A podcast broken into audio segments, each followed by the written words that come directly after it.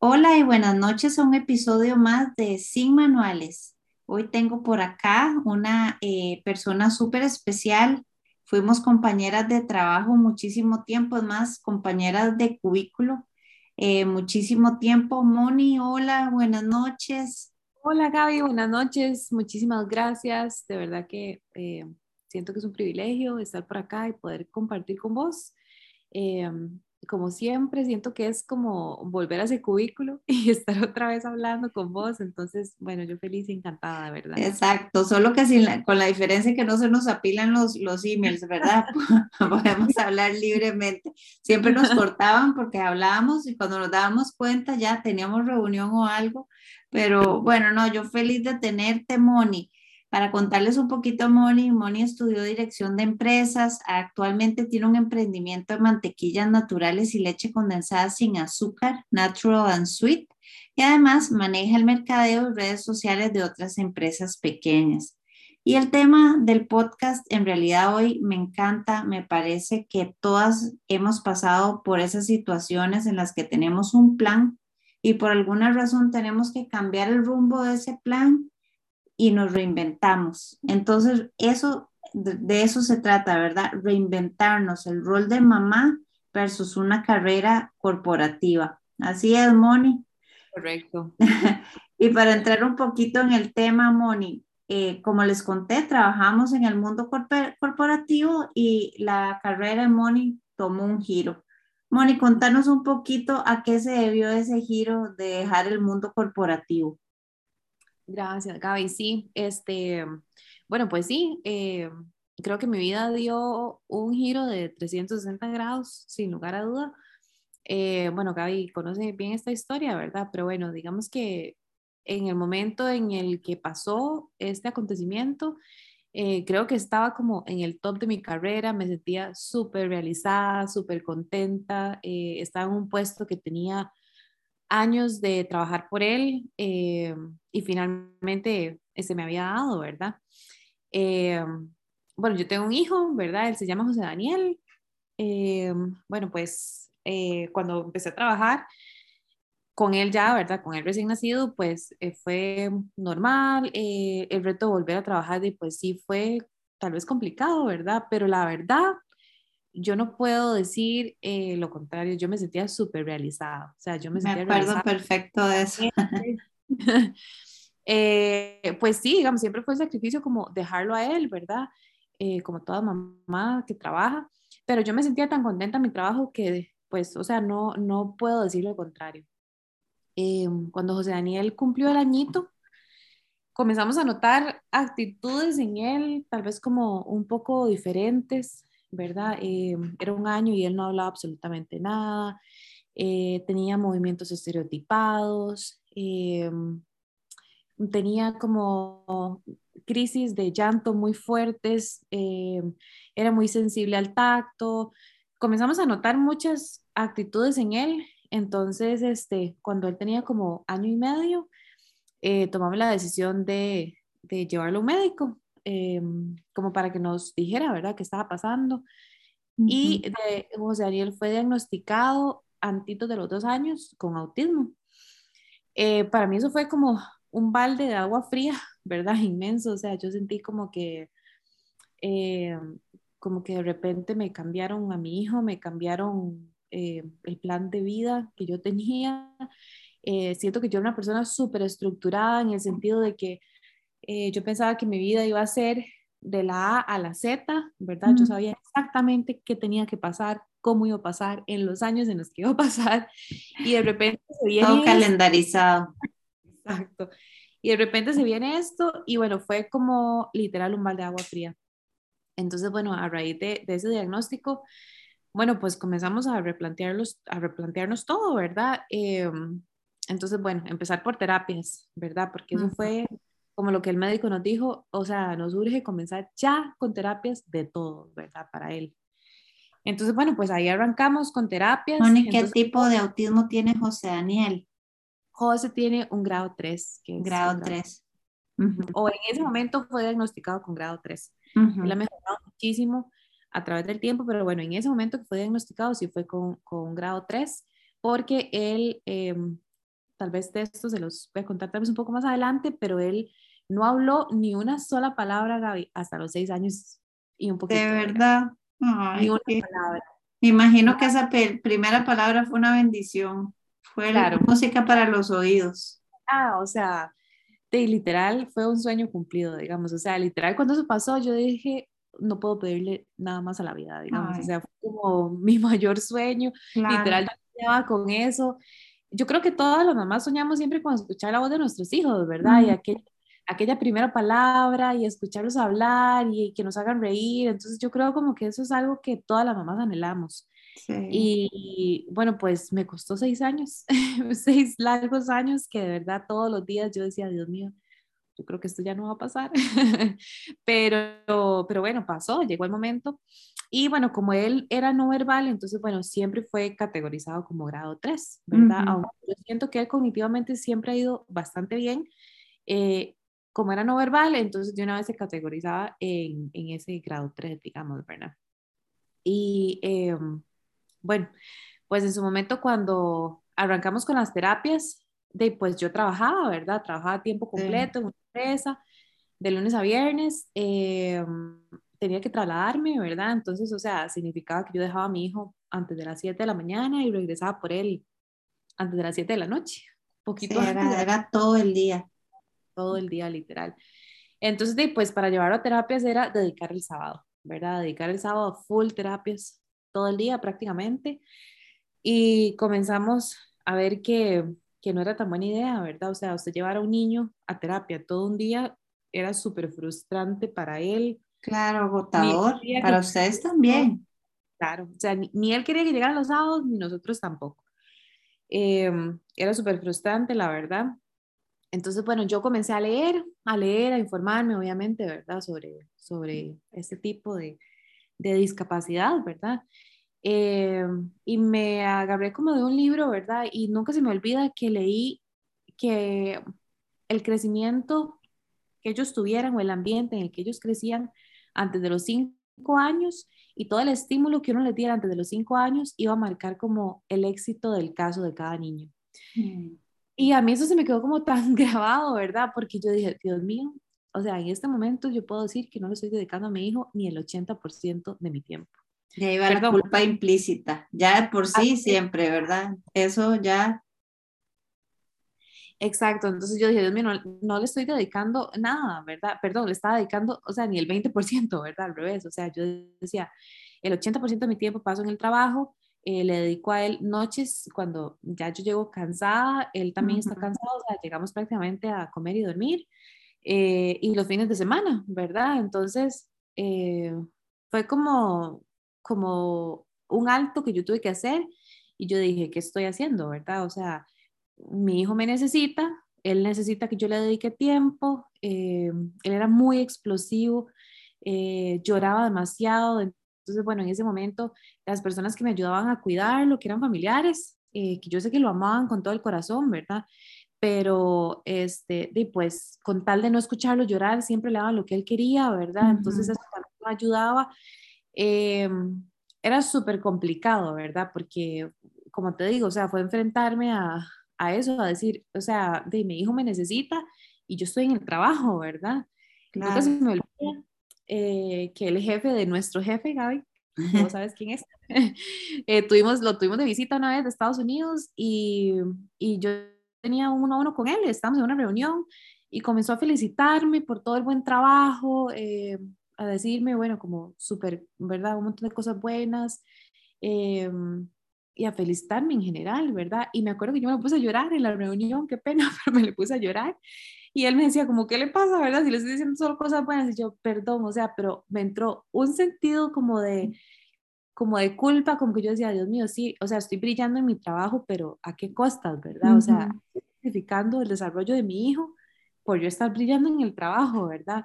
Y yo creo que ese fue el día que yo llegué, hablé con mi esposo y yo le dije, ya no puedo más. O sea, definitivamente no hay éxito que lo pague, em, no hay trabajo que lo pague, o sea, mi paz, el tiempo con mi hijo, nadie me lo va a devolver. Yo necesito que tomemos una decisión ya cuando llegué a decirle a a mi esposo, él casi le algo, ¿verdad? O sea, porque de, o sea, económicamente. Sí, económicamente es difícil. planeada para que los dos trabajáramos, ¿verdad? Entonces fue como, o sea, mi esposo es como, ¿cómo?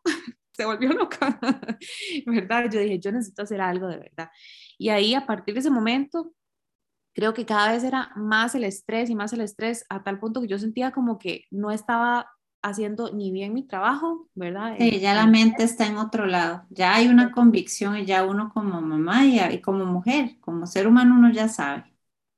Exacto, entonces yo sentía que ni hacía bien mi trabajo en la empresa, ni tampoco estaba haciendo bien mi trabajo como mamá, ¿verdad? Entonces yo básicamente eh, me sentía como súper frustrada porque sentía que no estaba dando mi 100 en ninguno de los dos. O sea, en mi trabajo siento que bajé mi rendimiento porque mi mente estaba en otro lado, porque yo salía todos los días llorando del trabajo sabiendo que había sacrificado todo el día y que mi hijo necesitaba ir a terapias y yo no tenía tiempo para llevarlo. Eh, con él me sentía súper frustrada porque él estaba haciendo crisis emocionales fuertísimas y yo no sabía cómo manejarlo, ¿verdad? O, o cómo ayudarle. Eh, entonces, o sea, llegó un punto de verdad en el que el estrés era tan grande que mi esposo me dijo, ¿sabe qué? Sí, no es sostenible. Ponga la renuncia, nos vamos a volver locos de esta casa.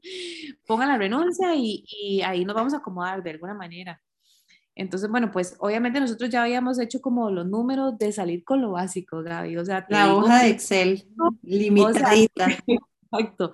Y cuando te digo lo básico es, o sea, que llegaba un cumpleaños y el presupuesto no nos alcanzaba para comprar regalo de cumpleaños. O sea, así, ¿verdad? Así de limitado. Pero yo dije, o sea, no me importa, no me importa porque el tiempo con mi hijo eh, nadie me lo va a devolver y nadie me lo va a pagar. Entonces, bueno, así tomamos la decisión. Me costó muchísimo, ¿verdad? Porque, como te digo, creo que estaba como en el mejor momento de mi carrera. Entonces, llegar a hablar con mi jefe y decirle, voy a renunciar, ¿verdad? Fue como, ¿cómo? Digamos, cómodo. Casi siempre la gente cuando renuncia es como que tuvo un problema, como que, ¿verdad? está en su mejor momento, pero... Que ya vienen anunciando que, que ya posiblemente se puedan ir. Claro, claro, pero cuando vos estás brillando más que nunca y de repente, ¿verdad? Decir que no fue como, eh, fue difícil porque entonces eh, muchas personas comenzaban a hablar conmigo, tratar de convencerme de que no renunciara, eh, ex jefes incluso, ¿verdad? Me decían, Moni, pero ¿cómo? Eh, te podemos ofrecer un medio tiempo.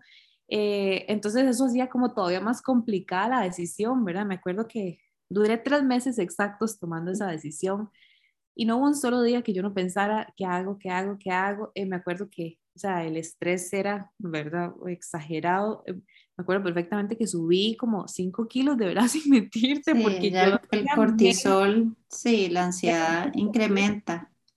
Totalmente, este, hasta que yo dije, no, no, no, y me ofrecieron un medio tiempo, yo dije, o sea, perdón, pero no, o sea, necesito desligarme hasta mentalmente de todo esto y necesito enfocarme en mi hijo.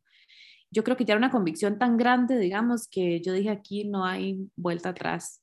Entonces, bueno, pues de verdad, me armé de valor, tomamos la decisión, arrancamos así. Eh, como te digo, pues económicamente al principio fue complicado, ¿verdad? O sea, nosotros digamos que estábamos bastante bien acomodados económicamente eh, y de repente, pues había que empezar a escoger las terapias de cuál darle y cuál no, ¿verdad? Porque ya solo un salario ya no era tan, tan fácil. Eh, pero también en ese momento, Gaby, entendimos que también tantas terapias no iban a marcar tanta la diferencia como el tiempo que yo le podía dedicar a él, ¿verdad? Entonces comenzamos por una terapia, o sea, tuvimos un ángel, a una eh, psicopedagoga que para nosotros ha sido, bueno, o sea, de verdad que marcó la vida de, José Daniel. Em, ella nos dijo eh, como slow down, ¿verdad? Básicamente, o sea, vamos a, ¿verdad? A pausa. Vamos a, a veces menos es más. Claro, porque yo quería, cuando a mí me dieron el diagnóstico, yo quería darle todas las terapias que podían haber, quería llenarlo de cosas, quería, yo me sentía desesperada por ayudarlo, ¿verdad? Eh, pero bueno, o sea, en ese momento ella me dijo, Moni, o sea, tranquila, vamos a ir por pasos, o sea, él no está listo para todas las terapias, eh, lo estás bombardeando, digamos, él está haciendo estas crisis porque él no está listo para recibir todas las terapias que vos querés que, que él lleve vamos a comenzar por esta, vamos a comenzar, vamos a comenzar a trabajar como sus tiempos de atención, sus tiempos de concentración y eso nos va a ir abriendo pie a otras terapias. Entonces, bueno, de verdad, si arrancamos, creo que fue, bueno, o sea, de verdad fue una excelente idea. te puedo decir, Gaby, o sea, que la vida de José Daniel eh, tuvo un cambio increíble, o sea, yo comencé a tenerlo a él en la casa, ¿verdad? En todos los sentidos, o sea, él emocionalmente se estabilizó, ¿verdad? A ese punto, digamos, como que las crisis comenzaron a bajarle muchísimo, tal vez él, él probablemente decía, pero aquí quién es mi mamá, ¿verdad? O quién me cuida, o a quién le hago caso, cuáles reglas sigo, qué como, qué no como, ¿verdad? Entonces a la hora de, de hacerle como, como todo un ambiente más estable, como que estamos aquí, estamos rutinas, rutinas que para ellos son tan importantes. Él comenzó a cambiar y a cambiar y comenzó a avanzar y avanzar. Eh, como te digo, o sea, no puedo decir que ese vaya a ser el caso de, de, todos, ¿verdad? Pero bueno, en nuestro caso, y o sea, por lo que yo he hablado con los terapeutas, o sea, todos han estado de acuerdo en que me han dicho, Moni, eso fue lo mejor que usted le pudo haber hecho a ese chiquito, digamos. Y ya con eh, eso, paz en el corazón para esa mamá. Por supuesto, o sea, por supuesto, definitivamente nunca me voy a arrepentir de la decisión que tomé. Como te digo, tal vez fueron tiempos en su momento un poco complicados, difíciles, no puedo decir que no, eh, pero siempre, con, siempre tuve la satisfacción y como la seguridad de que estaba haciendo lo correcto, ¿verdad? O sea, yo nunca dudé que no haya sido la mejor decisión, o sea, por más que yo estuviera, ¿verdad? Como estresada en la casa y con él, ¿verdad? Porque de, también uno pasar de estar todo el día afuera, acostumbrado ¿Y cómo, cómo fue ese cambio para vos, Moni? Aparte del amor y, y, obviamente la entrega total a un hijo, ¿dónde quedó Mónica? ¿Dónde quedó esa mujer? Eh, ¿Tuviste tus momentos en que, en que, en que te sentías como eh, estancada, atrapada, preocupada, no por tu hijo, sino como por tu carrera, por, por, por tu espacio. Sí, o sea, te puedo decir, claro, o sea, cuando uno toma la decisión, eh, entran muchos miedos, ¿verdad? O sea, yo me tuve que enfrentar a muchos miedos. Eh, está también, o sea, como tantas dudas de qué va a pasar con mi carrera. ¿Será que estudié tantos años para, para simplemente estar en la casa? O sea, yo tenía muy claro que yo no había nacido para estar encerrada en una casa y simplemente ser ama de casa, ¿verdad? Y no es que no es que sea un trabajo sencillo, todo lo contrario, ¿verdad? O sea, te puedo decir que para mí... Agotador, sí, agotador. Para mí, ir a trabajar más bien en el descanso, ¿verdad? Entonces, o sea, no es que sea sencillo, es que simplemente yo dije, no puedo creer que hasta aquí haya llegado mi carrera, o sea, no puedo creer que, que, que, ya renuncie a mis sueños. Eh, y uno, por ejemplo, en mi caso, era mi esposo como seguir creciendo, seguir brillando, seguir sacando más estudios. Eh, entonces como que de repente uno dice, Dios mío, ¿será que para mí ya se acabó todo entonces, verdad? Entonces es difícil porque uno se enfrenta también, a pesar de que yo sabía que estaba tomando la mejor decisión, también me enfrenté a muchos miedos, ¿verdad? Algo tan sencillo como a mí no me cabía en la mente cómo voy a depender yo de un hombre, ¿verdad? O sea, si yo desde que tengo uso de razón, yo trabajo en algo, ¿verdad? O sea, yo trabajo desde que, no sé, desde que no sé, tal vez como desde el colegio. Le dieron la cédula uno, ya uno estaba buscando dónde, sí. Eh, entonces, para mí, o sea, como que lleguen y me digan, eh, depende 100% de un hombre, digamos, ¿verdad? Del salario de tu esposo para que, para, no sé, para absolutamente todo lo que ocupas comprarte. O sea, para mí eso fue súper frustrante, ¿verdad? Yo decía, Dios mío, ¿cómo yo estoy pasando por esto, ¿verdad? Eh, pero bueno, como te digo, o sea, siempre me concentré en que definitivamente era lo mejor, de verdad, eh, de mi esposo también ha sido un apoyo incondicional, o sea, no puedo decir que no, o sea, él ha estado ahí siempre eh, apoyándome, ¿verdad? Dándome creo que eso es pieza clave, yo creo que ese trabajo en equipo definitivamente hace la diferencia, porque aunque uno tenga todas esas creencias, ¿verdad? Que son inculcadas, son, y mucho más en, en Latinoamérica como de que eh, ¿verdad? El hombre es el que trabaja, el que provee y eso ha cambiado tanto y uno como que se resiste siempre, pero el, tener una persona que lo apoya a uno en eso, Moni, creo que eso también hace, dale empujón. Claro, claro, fue clave y en momentos en los que tal vez yo no me sentía tan bien, siempre estaba él ahí, ¿verdad? Como diciéndome, todo va a salir bien, de alguna manera vamos a salir, eh, ¿verdad? Entonces, o sea, definitivamente esa paz, esa tranquilidad que le da a uno la pareja, pues, o sea, no, no tengo cómo explicarlo, ¿verdad? O sea, de verdad que es esencial, definitivamente. Em, pero bueno, volviendo al tema, Gaby, sí, o sea, te puedo decir que ese tiempo como, vamos a ver, como ese tiempo de, dejar de trabajar también eh, me hizo como comenzar a buscarme yo misma, ¿verdad? Como comenzar, ok, ok, de ahí es como un borrón y cuenta nueva, ¿verdad? Es como, ok, ¿qué quiero hacer ahora con mi vida, ¿verdad? ¿Qué quiero hacer? O sea, de repente eh, vos estás como trabajando y estás como metida en una caja en la que no ves nada más, o sea, son cuatro paredes en las que y vos pensás que ahí está tu vida entera y que simplemente no existe un horizonte más allá, ¿verdad? Eh, no sé, tal vez por tiempo, porque nos consumimos tanto en el trabajo que simplemente, no sé, no miramos más allá, ¿verdad? Entonces a la hora de salirme de ahí fue como, ok, o sea, hay infinidad de opciones, o sea, estoy reinventándome literal, ¿verdad? Entonces, bueno, ¿qué quiero hacer con mi vida? Eh, cuando yo dejé de trabajar, yo estaba, lo que sí tenía muy claro era que no podía quedarme simplemente sin hacer nada. O sea, lo primero fue que yo estaba segura que tenía que activarme físicamente hablando, ¿verdad? O sea, porque yo dije, bueno, si yo me quedo en la casa haciendo nada, cuidando a mi hijo nada más, yo estoy segura que voy a terminar deprimida, ¿verdad? Entonces comencé eh, a activarme, digamos, igual como a empezar como a leer, ¿verdad? Sobre salud, sobre eh, una vida una vida como saludable, ¿verdad? En todos los ámbitos que te puedes imaginar.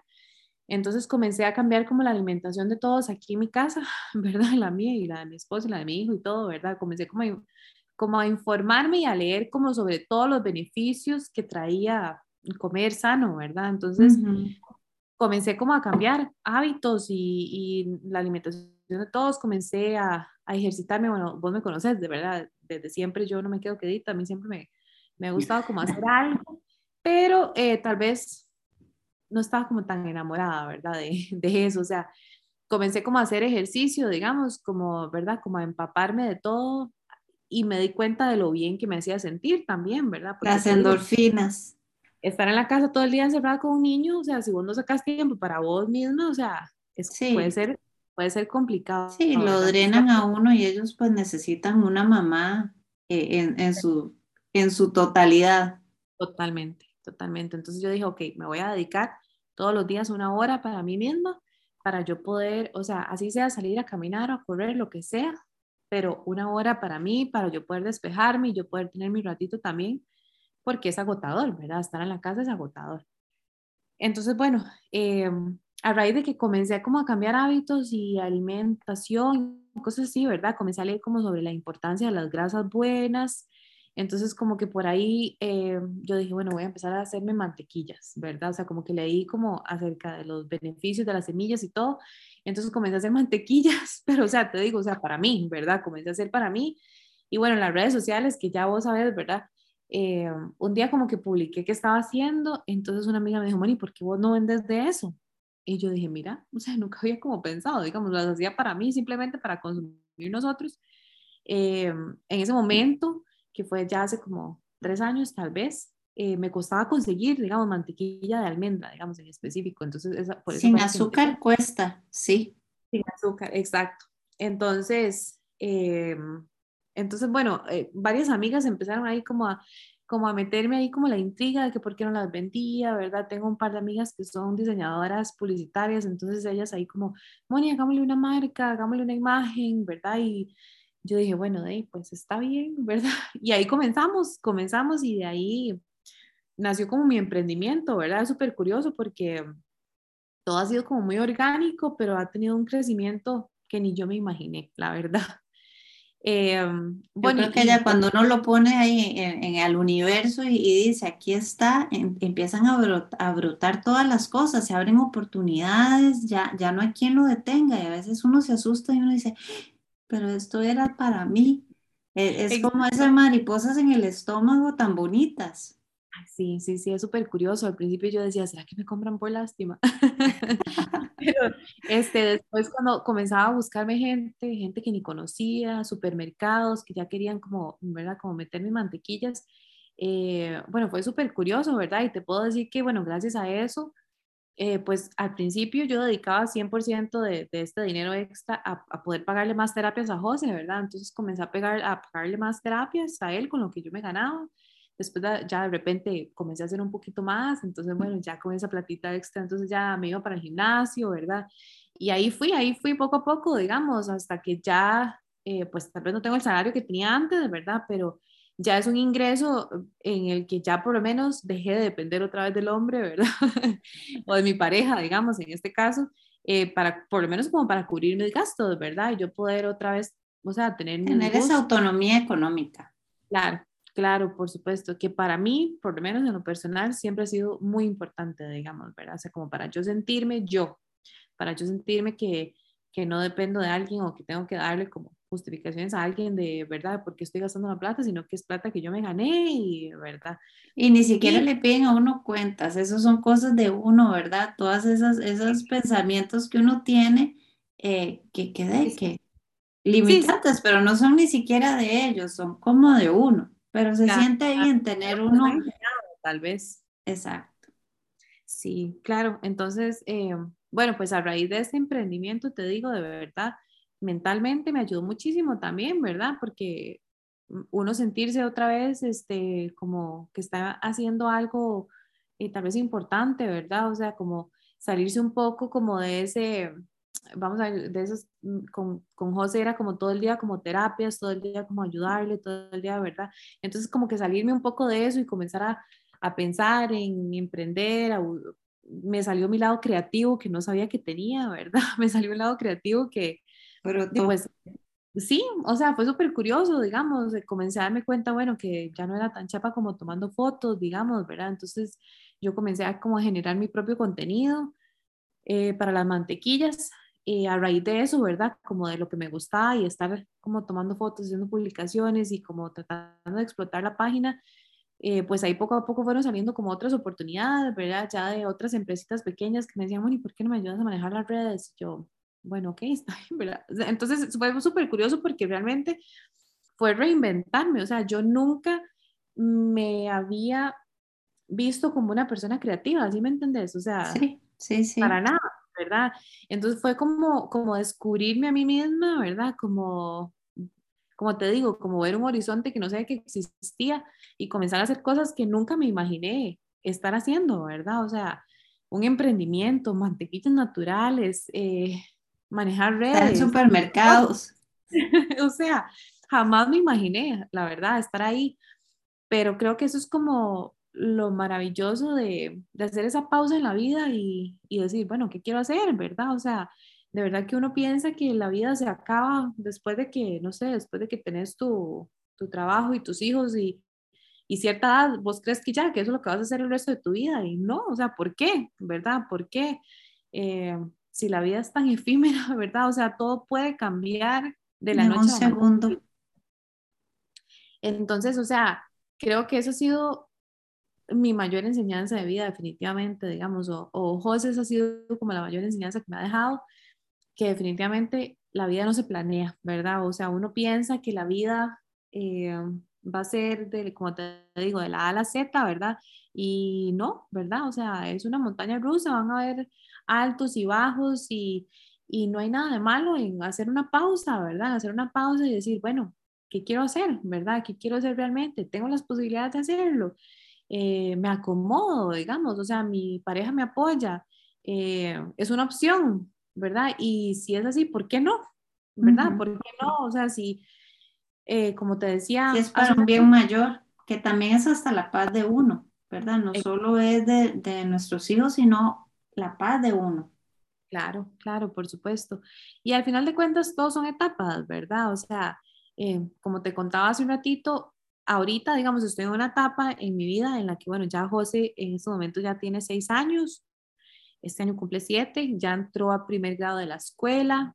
Eh, bueno, como te contaba, ¿verdad? Comenzó a hablar, o sea, eso fue un cambio en su vida increíble, ¿verdad? Porque increíble. Qué orgullo, qué orgullo para ustedes como papás. Pues, no, hay palabras. Sí, seis años soñando con ese momento, ¿verdad? Seis años eh, llevándolo, tal vez seis, no, cuatro años llevándolo a terapias, ¿verdad? Todas las semanas. Eh, eh, te digo, digamos, en más de un momento las terapeutas de lenguaje pues nos propusieron comenzar con otros métodos alternativos de comunicación porque que no sabíamos realmente si él no iba a hablar nunca en su vida, ¿verdad? y vieras que yo como mamá, o sea, yo me ceñí en que no, ¿verdad? En que no, en que no, y que no. Yo tenía seguridad y certeza de que esto iba a llegar a pasar en algún momento. Eh, entonces seguimos insistiendo, insistiendo en terapias y terapias, aunque no veíamos nada, ¿verdad, Gaby? O sea, te digo, o sea, él no decía una palabra, cuando te digo no decía una palabra, no decía ni mamá, ¿verdad? Ni agua, nada. Eh, y de repente, en agosto del, del 2021, del año pasado, eh, comenzó a hablar así, de la noche a la mañana, digamos, así como yo lo veía en videos, en historias, en cosas que uno cree que uno jamás le va a pasar a uno. No, yo creo que eso es de la, fe, la fe y el amor. Ahí está el resultado. Bueno, o sea, te digo de verdad, fue, bueno, pues, ¿verdad? Imagínate, o sea, fue un sueño cumplido. A partir de ahí, de todo se facilitó mucho más, ¿verdad? O sea, porque eh, tal vez él vivía como frustrado con ciertas cosas porque no puede expresarlas, ¿verdad? Él, él nunca nos decía qué quería, qué no quería, eh, qué quería comer, o sea, siempre había como que andarle preguntando, casi que adivinando. Entonces, eh, te imaginas la frustración que puede sentir un niño de no poder decir lo que quiere, ¿verdad? Claro.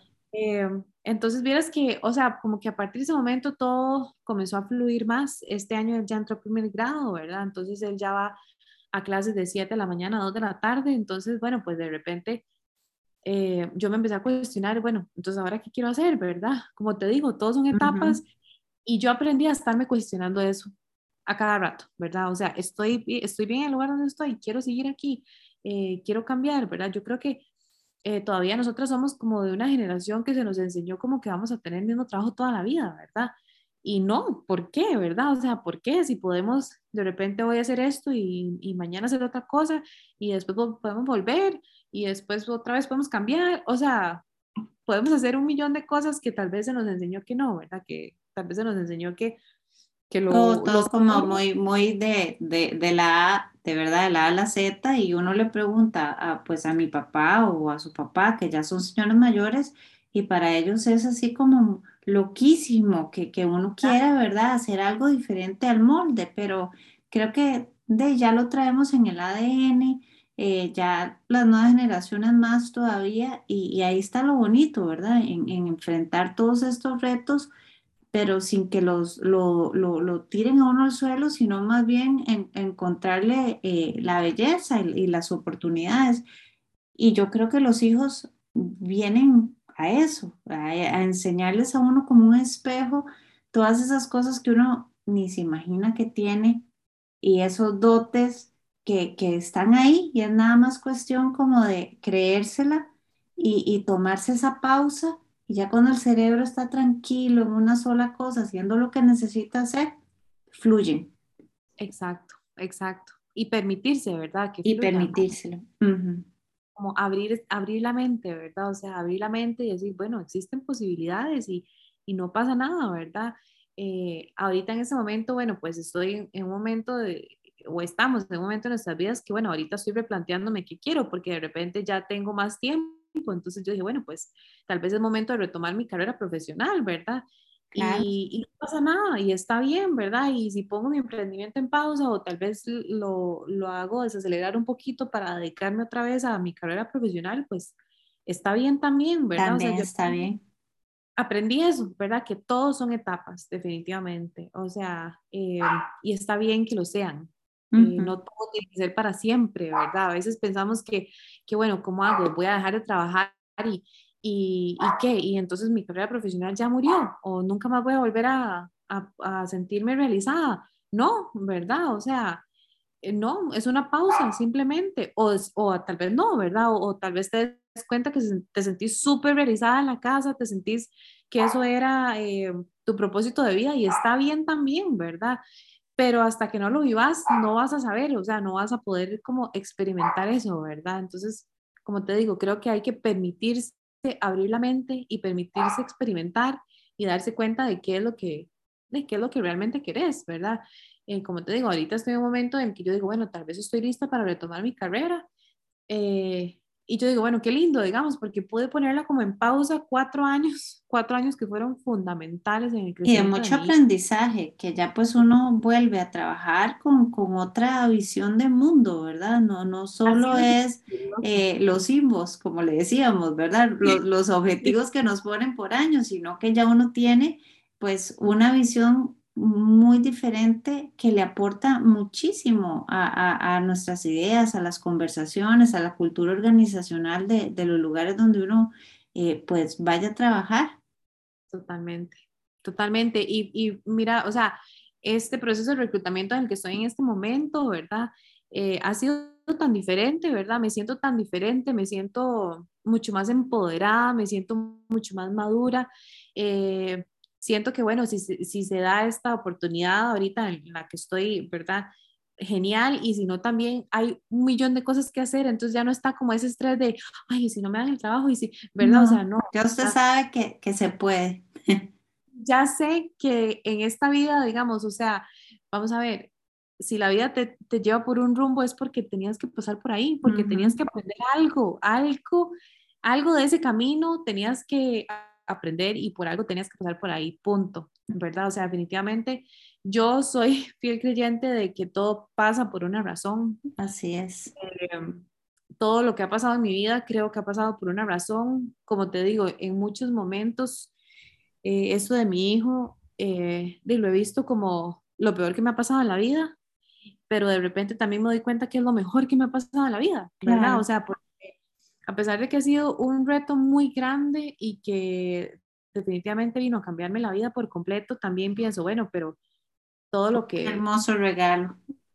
Todo lo que tengo en este momento y, o sea, como puedo ver la vida en este momento, nunca lo hubiera llegado a ver si esto no me hubiera pasado, ¿verdad?